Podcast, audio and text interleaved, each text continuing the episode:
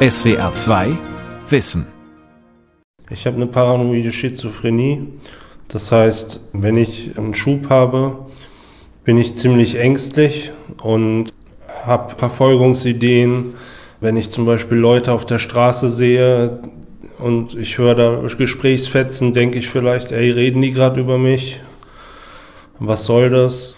In einem psychotischen Zustand beging dieser Mann aus Baden-Württemberg einen Raub. Er möchte anonym bleiben, wir nennen ihn Thorsten Schmidt. Ihm drohten mehrere Jahre Haftstrafe. Wegen seiner Schizophrenie entschied der Richter auf nicht schuldfähig. Statt ins Gefängnis kam der heute 37-Jährige in die forensische Psychiatrie im nordbadischen Wiesloch. Hier sollte er nicht bestraft, sondern behandelt werden. Psychiatrie hinter Gittern. Wirken Therapien für Straftäter? Von Julia Beiswenger. Wenn man auf einer geschlossenen ist, geht man in die Arbeitstherapien, die hier äh, sind.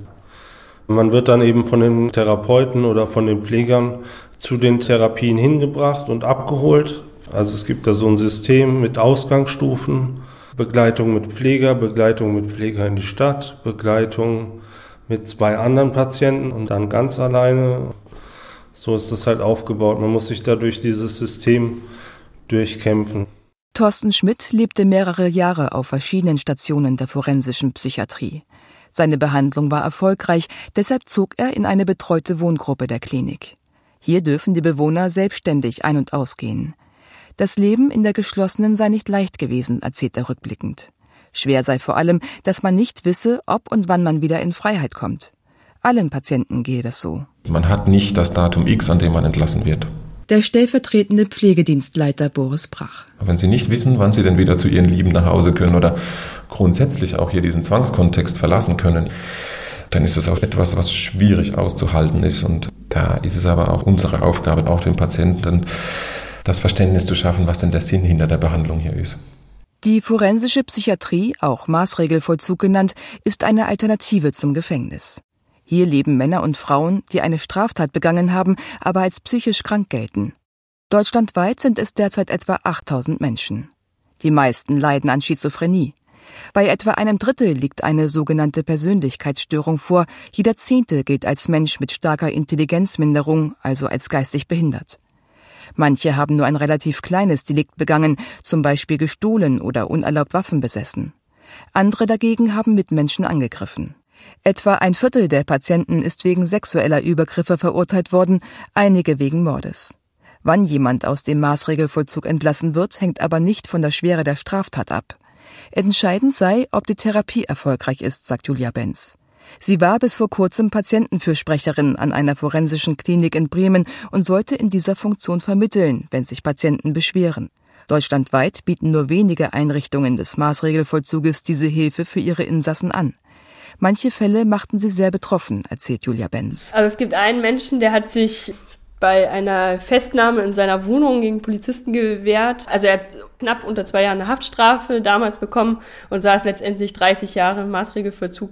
Das Problem ist einfach, dass er seine politische Gesinnung nie aufgegeben hat. Ja, also er war halt irgendwie Anarchist und hat das auch vehement verteidigt, die Anarchie. Aber da er sozusagen einmal ein Delikt gegen die Obrigkeit unternommen hat, wurde ihm halt unterstellt, dass seine Anarchie gewalttätig ist und da er nicht in diesen 30 Jahren sich auf Therapien eingelassen hat. Das ist ja das Problem, wenn Menschen da nicht mitmachen, dann kommen sie halt einfach nicht raus. Die meisten Männer und Frauen bleiben sehr viel länger in der forensischen Klinik, als es eine Haftstrafe vorgesehen hätte. Die Verweildauer hat in den vergangenen Jahren stetig zugenommen. Jeder dritte Patient sitzt inzwischen länger als zehn Jahre im Maßregelvollzug. Im Schnitt sind es über acht Jahre. Durch die Corona-Krise nahm die Verweildauer noch einmal zu. Der Grund? Die Patienten bekommen weniger Ausgänge aufgrund der Sorge vor Ansteckung. Dadurch verzögern sich die Therapie und Entlassung von Patienten. Die Verweildauer in der forensischen Psychiatrie sei viel zu lang, kritisiert Hans-Ludwig Kröber. Der mittlerweile emeritierte Professor ist einer der bekanntesten psychiatrischen Gutachter Deutschlands.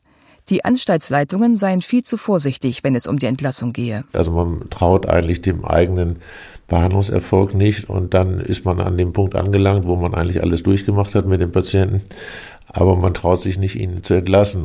Dahinter steckt natürlich die Angst, dass man jemanden entlässt, der dann was Schlimmes anstellt. Also man möchte nicht derjenige sein, der dafür die Verantwortung übernimmt, das was geschieht. Wenn was passiert, dann wird behauptet, wir würden da unverantwortlich handeln und die Patientin viel zu früh entlassen. Beklagt Dr. Christian Oberbauer, Chefarzt der forensischen Psychiatrie in Wiesloch.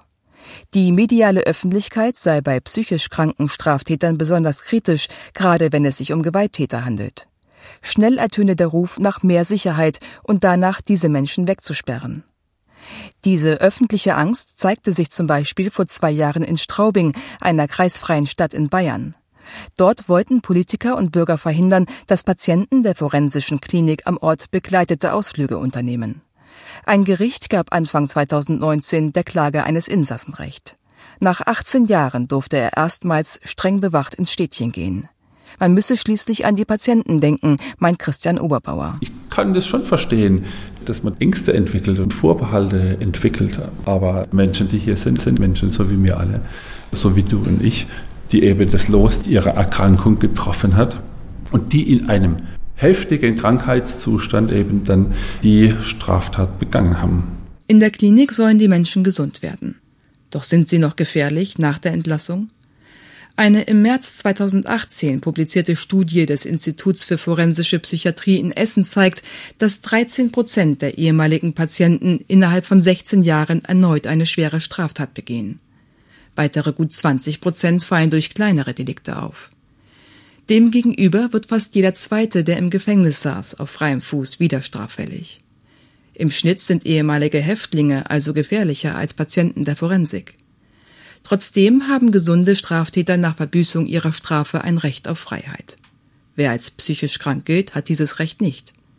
In der Regel überprüft ein Richter einmal im Jahr, ob der Aufenthalt noch nötig ist.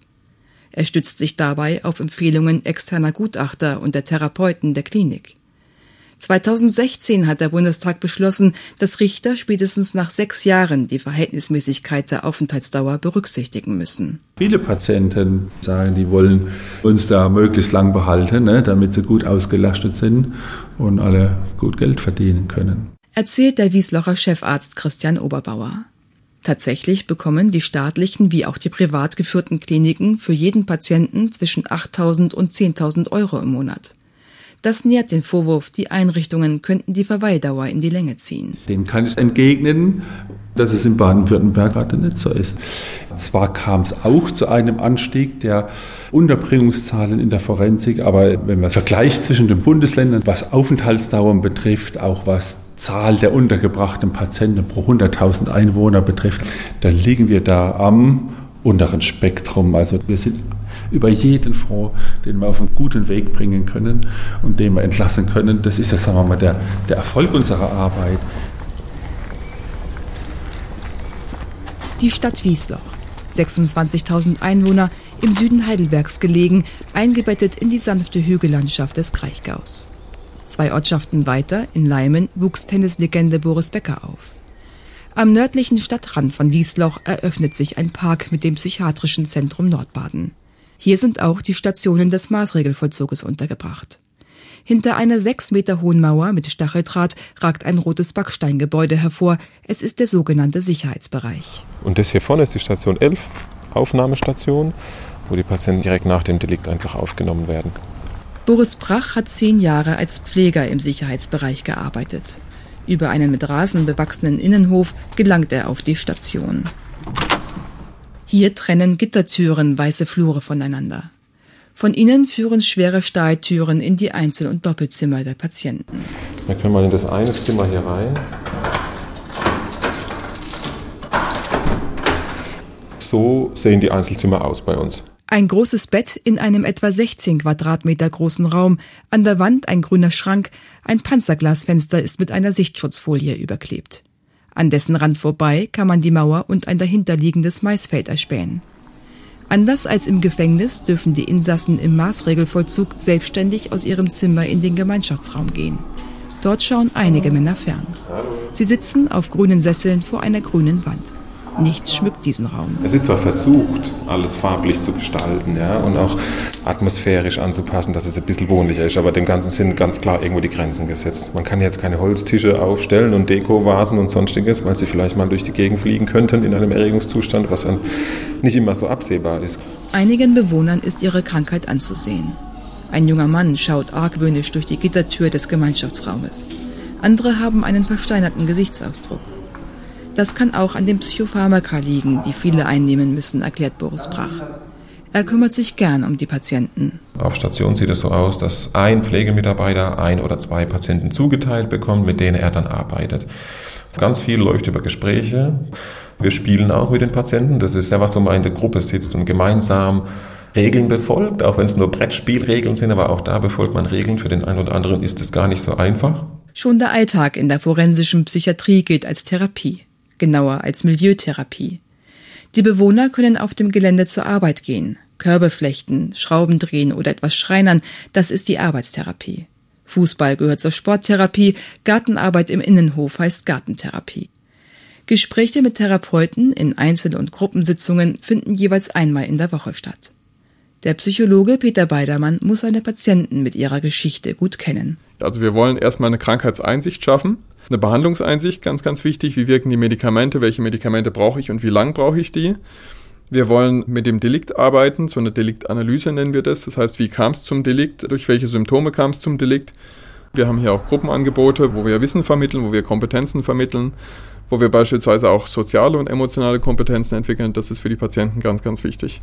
Wenn jemand gut mitarbeitet, sich friedlich verhält und keine Flucht zu erwarten ist, darf er auf eine Station außerhalb des geschlossenen Sicherheitsbereiches. Das kann Monate dauern oder Jahre, je nach Therapieverlauf. Auf dem Psychiatriegelände in Wiesloch sind die Stationen außerhalb der sechs Meter hohen Mauer auf mehrere Häuser verteilt. Sie sind wohnlicher eingerichtet, Bilder hängen an den Wänden, fast jede Station hat eine eigene Gemeinschaftsküche, Fitnessgeräte, Tischkicker und einen Wintergarten als Raucherecke. Aber auch hier sind die meisten Menschen eingeschlossen. Für die Therapien werden sie abgeholt. Gut, dann starten wir mal den Chor heute. Dort arbeitet die Musiktherapeutin Jola Gierschner. Ein bisschen experimentiert ne? und die so rumgehen lassen. Das machen wir jetzt heute nochmal. Ich starte mit einem Ton und Sie dürfen entweder einen einzelnen Ton dazu singen oder auch eine bisschen längere Frequenz.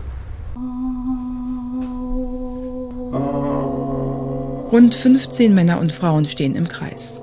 Sie bilden den Chor der forensischen Klinik in Wiesloch und treten manchmal vor anderen Patienten auf. Vor dem Singen macht die Gruppe einige Übungen. Ja, was hat es für ein Gefühl ausgelöst oder was, was ist Ihnen eingefallen jetzt dazu? Es war nervig. Nervig? Ja. Mhm. Das war Gemeinschaft so. Okay, also nervig, Gemeinschaft. Nervig. Was war denn nervig? Ja, das, das hat alles gar nicht zusammengepasst. Und was hat dazu geführt, dass Sie es als Gemeinschaft erlebt haben? Im Großen und Ganzen hat das schon gepasst. Ganz unterschiedliche Wahrnehmungen, ne? Darf auch sein. Wahrnehmen, reflektieren, andere Meinungen akzeptieren. Für Insassen der forensischen Psychiatrie sind das wichtige Übungen, denn viele haben Wahnvorstellungen erlebt und eine verzerrte Realität. Manchmal macht Jula Gierschner deshalb auch Ratespiele mit den Männern und Frauen. Dabei drückt ein Teilnehmer seine Gefühle mit einem Instrument aus. Die anderen tippen, welches Gefühl gemeint war. Das ist für die Patienten toll, wenn sie dann plötzlich merken, hey, ich habe richtig geraten, ich kann hören, wie sich das anhört, wenn jemand anders spielt, dass er traurig sei. Erzählt die Therapeutin, während ihre Kollegin mit dem Chor weiterarbeitet und der Gruppe einen leichten Tanzschritt zeigt. Bei und den Schritt aber gleichmäßig. Rechts, bei, links, bei, rechts. Ist gar nicht so ohne, ne? Links und rechts und links und rechts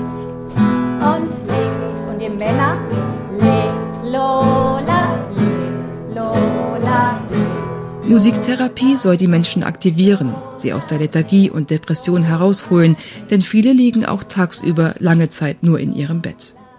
Fast alle durchlaufen im Laufe der Jahre verschiedene Stationen.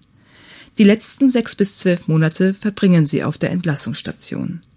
Wer hier lebt, darf sogar nach Absprache das Gelände der Klinik für einige Stunden verlassen. Links ist die Patientenküche. Die Patienten Peter Beidermann führt durch die Räume. Die Zimmer hier rechts und links, das sind oft Zweibettzimmer, ganz selten Einbettzimmer. Woran man merkt, dass wir eine Entlassstation sind, ist die Tatsache, dass wir nur einen Krisenraum haben. Wir gucken erstmal, ob keiner drin ist, sollte keiner drin sein. Und das ist ein Raum, in den die Patienten rein müssen, wenn sie A, psychotisch dekompensieren oder wenn sie halt Drogen genommen haben. Der Therapeut schließt eine Stahltür zu einem kleinen Zimmer auf. Es ist leer, nur eine Matratze liegt in einer Ecke, in einer anderen hängt eine Kloschüssel an der Wand. Wenn auf dem Gelände sich jemand Drogen besorgt hat, wir bekommen das raus und dann wird er erstmal hier isoliert. Hier wird es auch ziemlich warm im Sommer. Also wenn man dann hier zwei Tage drin ist, das ist schon eine Bestrafung an sich. Und die Aufenthaltsdauer in so einem Raum ist deswegen auch zum Glück sehr, sehr klein. Drogen können Krankheitsstübe auslösen. Wer sie nimmt, muss darum nach der Isolation zurück auf eine andere Station. Die Entlassung ist erst einmal gestrichen. Der Aufenthalt in der Psychiatrie verlängert sich dadurch erheblich, in manchen Einrichtungen um Jahre. Manche kritisieren das als unverhältnismäßig. Wenn jemand draußen im Ausgang war und ein Bier getrunken hat, dann ist der nicht zwingend gefährlich. Das ist keine Grundlage dafür, den sofort wieder in irgendein ISO-Zimmer zu sperren oder in manchen Maßregelvorzügen heißt es ja dann Bunker, ja, irgendwie wegzusperren und einfach wieder auf Zeit zu spielen. Findet Helen von Massenbach. Die Sozialarbeiterin betreut in Berlin Menschen aus der Forensik. Sie kritisiert, dass im Maßregelvollzug nicht adäquat mit möglichen Suchtproblemen umgegangen wird. Automatisch wird Alkohol, Cannabis oder sonstige Drogen vermischt mit Gefährlichkeit und es wird dann aber auch, das ist ja meine große Kritik, nicht gearbeitet an dem eventuell vorhandenen Suchtproblem. Wird gar nicht festgestellt, hat er wirklich eine Sucht. Drogen spielen bei Straftaten oft eine Rolle. Der Richter steht vor dem Problem, die Schwere des Konsums zu beurteilen. Viele Straftäter kommen trotz der Drogen ins Gefängnis oder in die forensische Psychiatrie.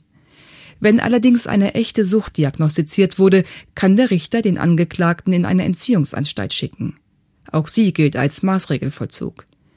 Die Entziehungsanstalt ist auf zwei Jahre begrenzt, dann muss der Betreffende ins Gefängnis oder er wird entlassen. Insassen der forensischen Psychiatrie haben diese Aussicht nicht. Ihre Aufenthaltsdauer ist von Ärzten und Psychologen abhängig, die regelmäßig die Gefährlichkeit ihrer Patienten einschätzen. Einmal im Jahr prüft ein Richter den Fall. Nicht selten raten Therapeuten dann von einer Entlassung ab. Das belastet die Therapiearbeit aber nur in einigen Fällen, ist der Wieslocher Psychologe Peter Beidermann überzeugt. Ich würde sagen, in 90, 95 Prozent der Fälle gelingt uns das, auch so ein therapeutisches Bündnis zu schließen. Aus Sicht der Betroffenen sehe das oft anders aus, entgegnet die Bremer Patientenfürsprecherin Julia Benz. Oft wird halt beklagt, dass es kein Vertrauensverhältnis zu den Therapeutinnen gibt. Ich kenne sowas, dass Menschen gesagt haben, denen geht es gerade zurzeit nicht gut und sie sozusagen ihre Probleme ernsthaft besprechen wollten, so wie eine Therapie eigentlich auch gedacht ist und das dann zur Folge hatte, dass sie als noch nicht stabil eingeschätzt wurden und ihr Aufenthalt verlängert wurde. Und das impliziert ja, dass Menschen eher, wenn sie wirklich Probleme haben, halt nicht mit dem Personal oder nicht in ihrer Therapie drüber reden können. In dem Moment, wo das zu einem ständigen Austauschen wird, das eigentlich nur dazu dient, Risiken zu kontrollieren, ist das keine Therapie mehr kritisiert auch der langjährige psychiatrische Gutachter, der Berliner Psychiater Professor Hans-Ludwig Kröber. Viele Therapeuten im Maßregeln zu erwarten, dass man alle seine Gedanken offenlegt dem Therapeuten und dass man die nicht für sich behalten darf. Und das, was ich jetzt dem Therapeuten erzähle über meine Gedanken, über meine Fantasien, das fließt ein in Entscheidungen über die Gestaltung des Vollzuges. Also zum Beispiel, wenn ich jetzt sage, ich habe jetzt heute Nacht wieder viel von Sex geträumt, dass man dann überlegt, okay, dann lassen wir ihn heute nicht raus. Vielleicht ist er jetzt ganz wild auf Sex und Therapeuten oder die Einrichtung entscheidet alles. Insassen der forensischen Kliniken hätten darum oft Angst vor ihren Therapeuten, die Sanktionen einsetzen können, wenn jemand eine Maßnahme ablehnt, erzählt Helen von Massenbach. Also wenn ich jetzt sage, dieses Medikament bekommt mir nicht gut, das will ich nicht haben, dann werden mir andere Vorzüge gestrichen. Dann darf ich erstmal nicht raus, weil dann unterstellt wird, ich bin gefährlich. Vielleicht äh, darf ich auch erstmal nicht ans Internet oder ich darf nicht an den Fernseher. Einer verweigert Medikamente, dann darf er bestimmte andere Dinge nicht mehr machen. Also es gibt halt so eine permanente Erpressung. Wenn du nicht mitmachst, wirst du abgesondert. Wenn du nicht mitmachst, spritzen wir dich nieder. Es ist halt ein ganz krasses Machtverhältnis vorhanden. Manche können sich einem System dann unterordnen, andere können das halt nicht. Also andere sperren sich halt wirklich in sich selber ein oder schauen nur noch Fernsehen oder sowas. Sie verlieren halt den Glauben an sich selbst, weil sie ja so krank geredet wurden und weil sie so auf Medikamenten zugerichtet werden, dass sie teilweise nicht mehr wissen, wo oben und unten ist. Über den richtigen Umgang mit Menschen im Maßregelvollzug diskutierten Fachleute und Wissenschaftler auf einer Tagung der forensischen Psychiatrie und Psychologie Berlin im Juni 2019 an der Charité Berlin. Sehr geehrte Damen und Herren, liebe Kolleginnen und Kollegen, lieber Konrad. Hans-Ludwig Kröber leitete die Tagung. Verschiedene Experten aus ganz Deutschland hielten Vorträge. Einig waren sich fast alle, dass Patienten im Schnitt zu lange in der forensischen Psychiatrie sitzen. Auf eine Entlassung müsse man besser vorbereiten, etwa durch Ausgänge und andere Lockerungsmaßnahmen. Die fänden im Maßregel- und im Strafvollzug zu selten statt, meinte der Direktor der Kriminologischen Zentralstelle in Wiesbaden, Dr. Martin Rettenberger. Die Lockerungsquote ist auf einem sehr, sehr niedrigen, ich glaube, man kann auch sagen, zu niedrigen Niveau. Das ist klinisch und therapeutisch ein Problem, weil viele therapeutische Prozesse eben auch ein zunehmendes sich erproben brauchen und die Gründe, warum das die Fachleute benannten auch ethische und rechtliche Probleme. So gilt laut Gesetz eine ärztliche Behandlung gegen den Willen eines Patienten als Körperverletzung. Deshalb dürfen Menschen im Maßregelvollzug nicht gegen ihren Willen behandelt werden. Lehnt jemand Medikamente und Gespräche jedoch ab, sitzt er ohne Therapie in der forensischen Klinik und hat keine Aussicht auf Behandlungserfolg und damit auf seine Entlassung. Der Psychiater Professor Thomas Pollmecher vom Klinikum Ingolstadt appellierte per Videoschaltung an das Selbstverständnis der Ärzte. Wenn wir uns aber als Ärzte einem reinen Sicherungsauftrag im Interesse der Gesellschaft verweigern, stellt sich natürlich die Frage, wo die betreffenden Menschen sonst untergebracht werden können und sollen. Sicherlich wäre ein Teil dieser Menschen tatsächlich besser im Gefängnis aufgehoben, insbesondere diejenigen Straftäter, die selbstbestimmt jede Behandlung ablehnen. Die Fachwelt ist sich uneinig, wer genau in den Maßregelvollzug gehört. Statistiken belegen, dass die Therapien vor allem Menschen mit einer Schizophrenie helfen können.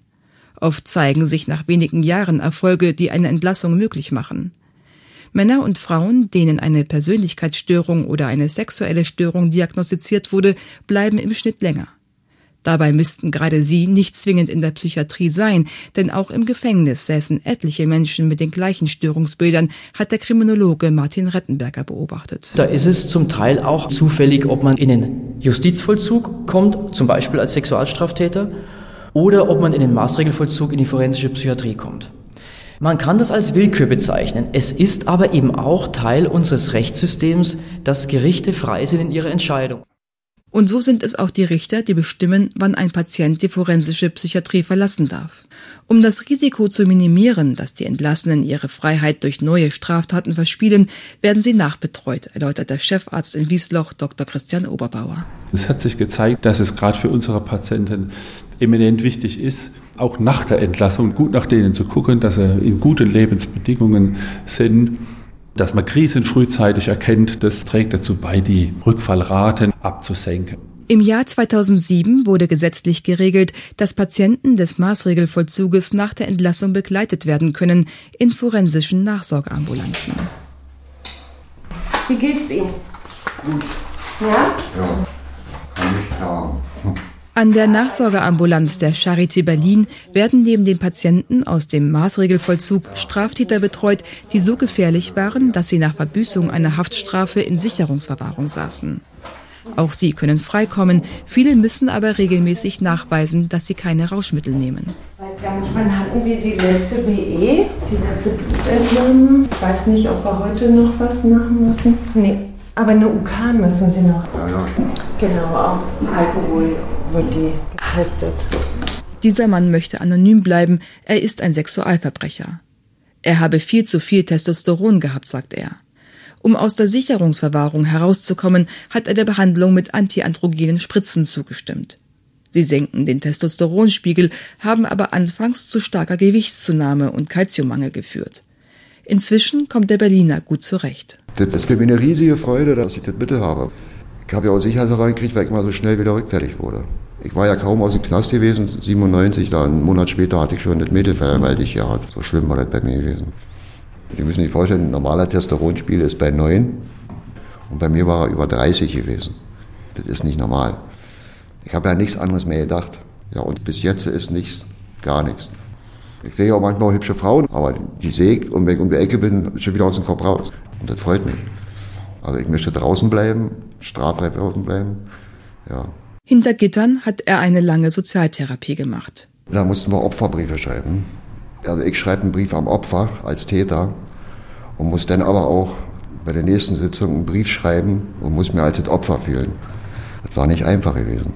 Ich habe sehr oft geweint da drin, bei der Therapien und alles, weil es nahe ging. Und man hört ja auch die anderen Straftaten. Ihm haben die Therapien und Medikamente geholfen.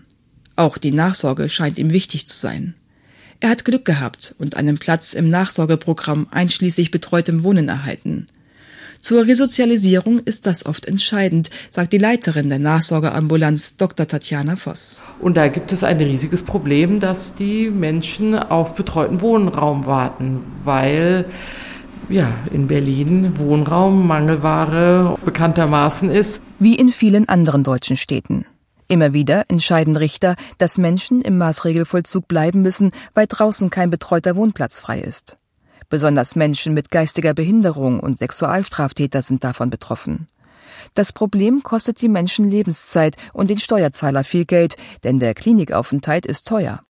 Ambulante Betreuungsmöglichkeiten könnten eine Lösung sein. Doch bei Politikern haben psychisch kranke Straftäter keine Lobby. Ähnliches gilt wohl für die gesamte Gesellschaft. Nur so ist zu erklären, dass keiner weiß, was überhaupt in den forensischen Kliniken passiert. Das musste die Bundesregierung Ende 2018 zugeben, nachdem die Linksfraktion eine kleine Anfrage im Bundestag gestellt hatte. Es fehle die Kontrolle, kritisiert Tatjana Voss. Es ist aus meiner Sicht ein nicht hinnehmbarer Zustand, dass es in Deutschland keine offiziellen Daten darüber gibt, wie viele Menschen mit welchen Delikten, mit welchen Störungsbildern, wo und wie lange im Maßregelvollzug untergebracht sind. Wie viel Personal haben wir zur Verfügung? Wie viele Therapien stellen wir zur Verfügung? Wie viele Therapien fallen aus? Also man müsste die Kliniken verpflichten, das abzugeben, um dann zu überlegen, welche Kliniken behandeln besonders gut oder welche Strategien sind gut oder wo funktioniert Nachsorge besonders gut. Noch arbeitet jede forensische Einrichtung im eigenen Ermessen. Einheitliche Standards gibt es nicht. Entscheidungen über Lockerungen, was Patienten dürfen oder nicht, welche Therapien sie bekommen und wie lange, alles hängt vom Personal und seiner Leitung ab. Entsprechend variieren die Verweildauern erheblich. Mehr Transparenz könnte helfen, um gemeinsame Standards zu entwickeln. Das würde Patienten und Therapeuten Orientierung geben, Willkür und überlange Verweildauern reduzieren. Natürlich sind manche psychisch kranken Straftäter hochgefährlich und müssen hinter Gittern bleiben. Doch vermutlich könnten einige Menschen im Maßregelvollzug deutlich früher entlassen werden, wenn sie eine gute Nachsorge erhalten würden. Wie viele es genau sind, ist ungewiss. SWR 2 Wissen. Manuskripte und weiterführende Informationen zu unserem Podcast und den einzelnen Folgen gibt es unter swr2wissen.de.